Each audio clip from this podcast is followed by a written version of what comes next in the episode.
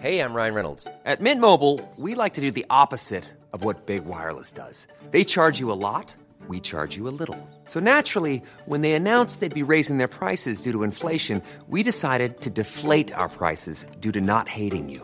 That's right. We're cutting the price of Mint Unlimited from $30 a month to just $15 a month. Give it a try at mintmobile.com slash switch. $45 upfront for three months plus taxes and fees. Promo rate for new customers for limited time. Unlimited more than 40 gigabytes per month. Slows. Full terms at mintmobile.com.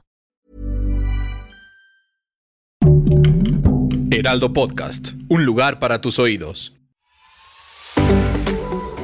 Seremos una guía para que tu salud sea lo importante. Los mejores tips y consejos en Punto Saludable.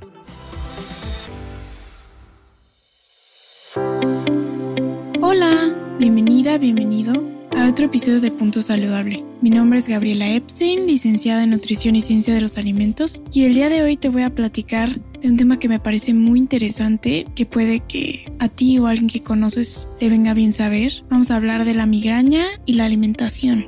Lo que sabemos, lo que no sabemos, lo que quisiéramos saber, pero todavía no sabemos. Y básicamente, si padeces migraña, ¿hay algún alimento que te hace mal? ¿O de hecho está relacionada la alimentación y la migraña? ¿Es un mito? De eso vamos a platicar un poquito el día de hoy.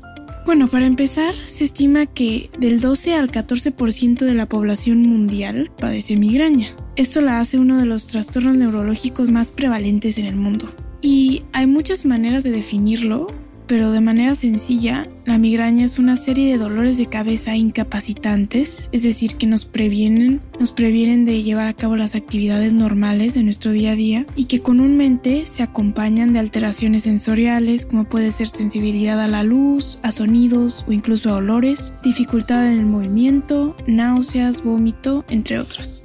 ¿Por qué ocurre? Aquí es donde nos empezamos a encontrar con lo que no sabemos. El mecanismo por el cual aparece la migraña no se conoce del todo todavía. En el pasado se creía que se debía a que los vasos sanguíneos en nuestro cerebro se dilataban y se contraían y eso hacía que, bueno, que estas variaciones en la sangre causaran el dolor y los episodios de migraña y los otros síntomas que mencioné hace un momento. Sin embargo, estudios más recientes y la ciencia nos dice que se ha observado que realmente esta vasodilatación se da más bien como consecuencia o después de que inicia este episodio de migraña y que este mecanismo podría deberse más bien a una disfunción a nivel de las neuronas y que esta disfunción ocasiona alteraciones en la actividad cerebral. Sin embargo, ¿por qué esto sucede? Tampoco es algo que se sabe. ¿Quién está en riesgo de presentar migraña? Entonces, como dijimos, aunque la ciencia aún no puede explicar por completo el mecanismo de esta enfermedad, se ha visto que varias cosas sí están asociadas o relacionadas con su aparición, como pueden ser las fluctuaciones hormonales, el estrés, las enfermedades cardiovasculares y metabólicas, como por ejemplo la presión arterial alta, el colesterol elevado, la glucosa elevada, también hablando de diabetes mellitus tipo 2, etc. Ciertas mutuaciones en los genes también se han visto relacionadas y Adicionalmente es importante mencionar que las mujeres, especialmente mujeres menores de 45 años, son el grupo de edad que más presenta migraña. Entonces eso también se podría considerar un factor de riesgo, básicamente ser mujer y ser menor de 45 años. También se ha visto que el consumo de alcohol, el tabaquismo e ingerir ciertos alimentos están asociados con la aparición de episodios de migraña. Entonces aquí es cuando entramos un poco más en nuestro tema. ¿Cuál es su relación con nuestra dieta? ¿Cuál es la relación de la migraña con nuestra dieta? A lo largo de los años se han venido estudiando lo que llamamos detonadores o en inglés triggers de la migraña.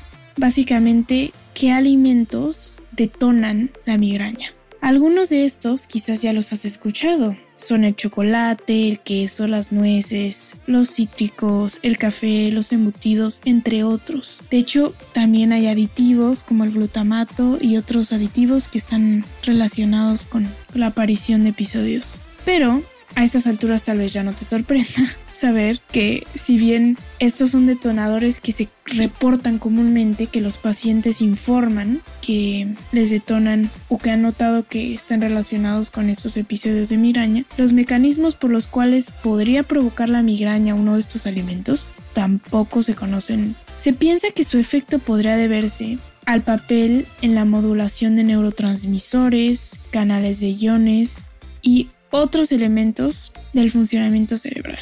Así que básicamente, hace mucho tiempo que se conoce el papel de ciertos alimentos como posibles detonadores de la migraña, pero el porqué de su acción como detonadores se conoce poco. Y bueno, ¿existen estrategias o tratamientos nutricionales? El abordaje tradicional de la migraña mediante alimentación se ha basado pues en los regímenes de eliminación. Es decir, básicamente llevas un diario de detonadores, es decir, que tú comes, notas que se desata un episodio y apuntas que comiste y vas así discerniendo qué alimentos lo disparan y qué alimentos no. Y una vez que tienes esto claro, eliminas dichos alimentos de la dieta. Y ahora pues estarás pensando cuál es la gran ciencia, cuál es el problema. Pues solamente quito los alimentos que veo que me ocasionan la migraña y listo. Pero lamentablemente la investigación muestra que hay varios problemas con este abordaje de eliminación. El primero, no todas las personas que padecen migraña tienen detonadores específicos. El segundo es que esta eliminación podría llegar a tener un efecto negativo en el estado nutricional y también en la calidad de vida del paciente. O sea, es decir, que este posible efecto positivo de eliminar alimentos llega a ser menos que el efecto negativo que podría tener en la vida del paciente la eliminación de uno o varios de estos alimentos. Y el tercer problema es que la evidencia científica es aún insuficiente para que este abordaje se pueda hacer como una recomendación general al paciente. Hay otros abordajes que están en investigación. Dos que en particularmente se, se, están estudiando mucho son la dieta cetogénica y la dieta baja en índice glucémico. De momento ambos cuentan con lo que se llamaría una calidad moderada de evidencia. O sea que todavía nos falta, pero que parece que tienen un efecto favorable sobre la migraña y su prevención. Asimismo, un nuevo hallazgo interesante fue el que se vio con una dieta alta en fuentes de ácidos grasos omega 3 y baja en fuente de ácidos grasos omega 6. Este estudio vio que hubo una disminución en la frecuencia y duración de los dolores de cabeza cuando los sujetos consumieron una dieta como estas. Y pues bueno, múltiples estudios están en marcha lo cual podría indicar que el futuro de los tratamientos nutricionales para la migraña pues es prometedor. Esperemos que la mayor investigación y comprensión de la interacción entre la migraña y los alimentos permita que vaya mejorando la calidad de vida del paciente y que también el tratamiento global de las personas que tienen migraña vaya mejorando. Te espero en la siguiente entrega de Punto Saludable. Gracias por escuchar y que tengas un super día.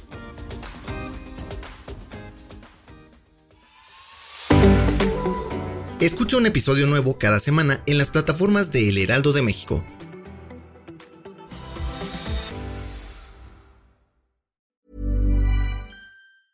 Ever catch yourself eating the same flavorless dinner three days in a row? Dreaming of something better? Well, HelloFresh is your guilt-free dream come true, baby. It's me, Kiki Palmer. Let's wake up those taste buds with hot, juicy pecan-crusted chicken or garlic butter shrimp scampi. Mm. Hello Fresh. Stop dreaming of all the delicious possibilities and dig in at HelloFresh.com. Let's get this dinner party started.